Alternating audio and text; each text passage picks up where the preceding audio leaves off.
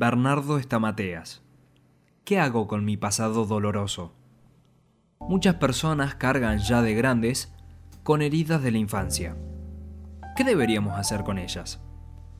Fundamentalmente enfrentarlas, aunque duela y tengamos la tendencia a ocultarlas.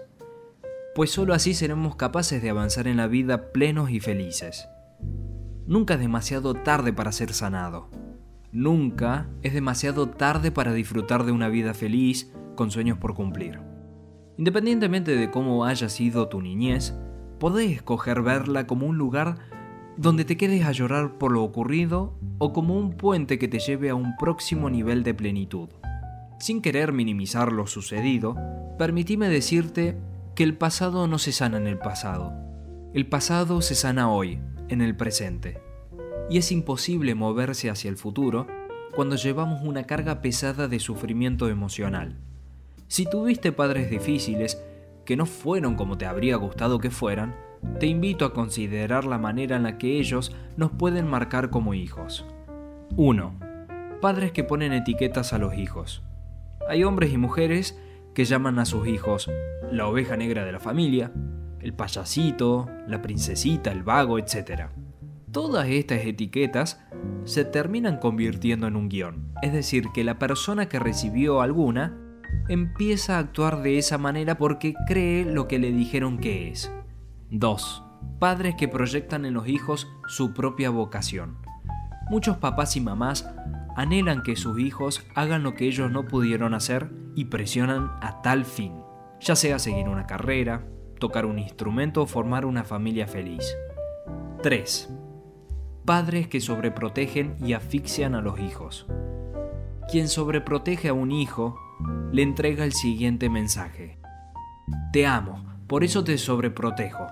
Sos un inútil y yo tengo que hacerlo por vos. O sos una inútil y yo tengo que hacerlo por vos. Tal actitud construye una persona adulta, insegura y ansiosa. 4. Padres que envidian a los hijos. Increíble pero real. Hay padres que envidian a sus hijos y no desean que se dediquen a lo que ellos no pudieron hacer. Es decir, no quieren que sus hijos lo superen. 5. Padres que ponen a los hijos en un rol parental. Es la típica frase hablada sobre un niño o una niña cuyo papá o mamá ya no está presente, sea por el motivo que sea. Ahora vos sos el hombre de la casa, o Ahora vos sos la mujer de la casa. Así le imponen una obligación que no le corresponde a esa edad, al tener que asumir el rol de uno de los padres. ¿Por qué hay padres que se comportan así? Por lo general porque han sido maltratados, castigados y avergonzados por sus propios padres y no saben cómo actuar de otra manera. Por eso, aun si nuestro pasado no está resuelto, es fundamental ser conscientes de este. Solo así podremos comenzar a sanarlo y sobre todo, no repetirlo con nuestros hijos. Todos los seres humanos, algunos más que otros, provenimos de familias con algún tipo de disfuncionalidad.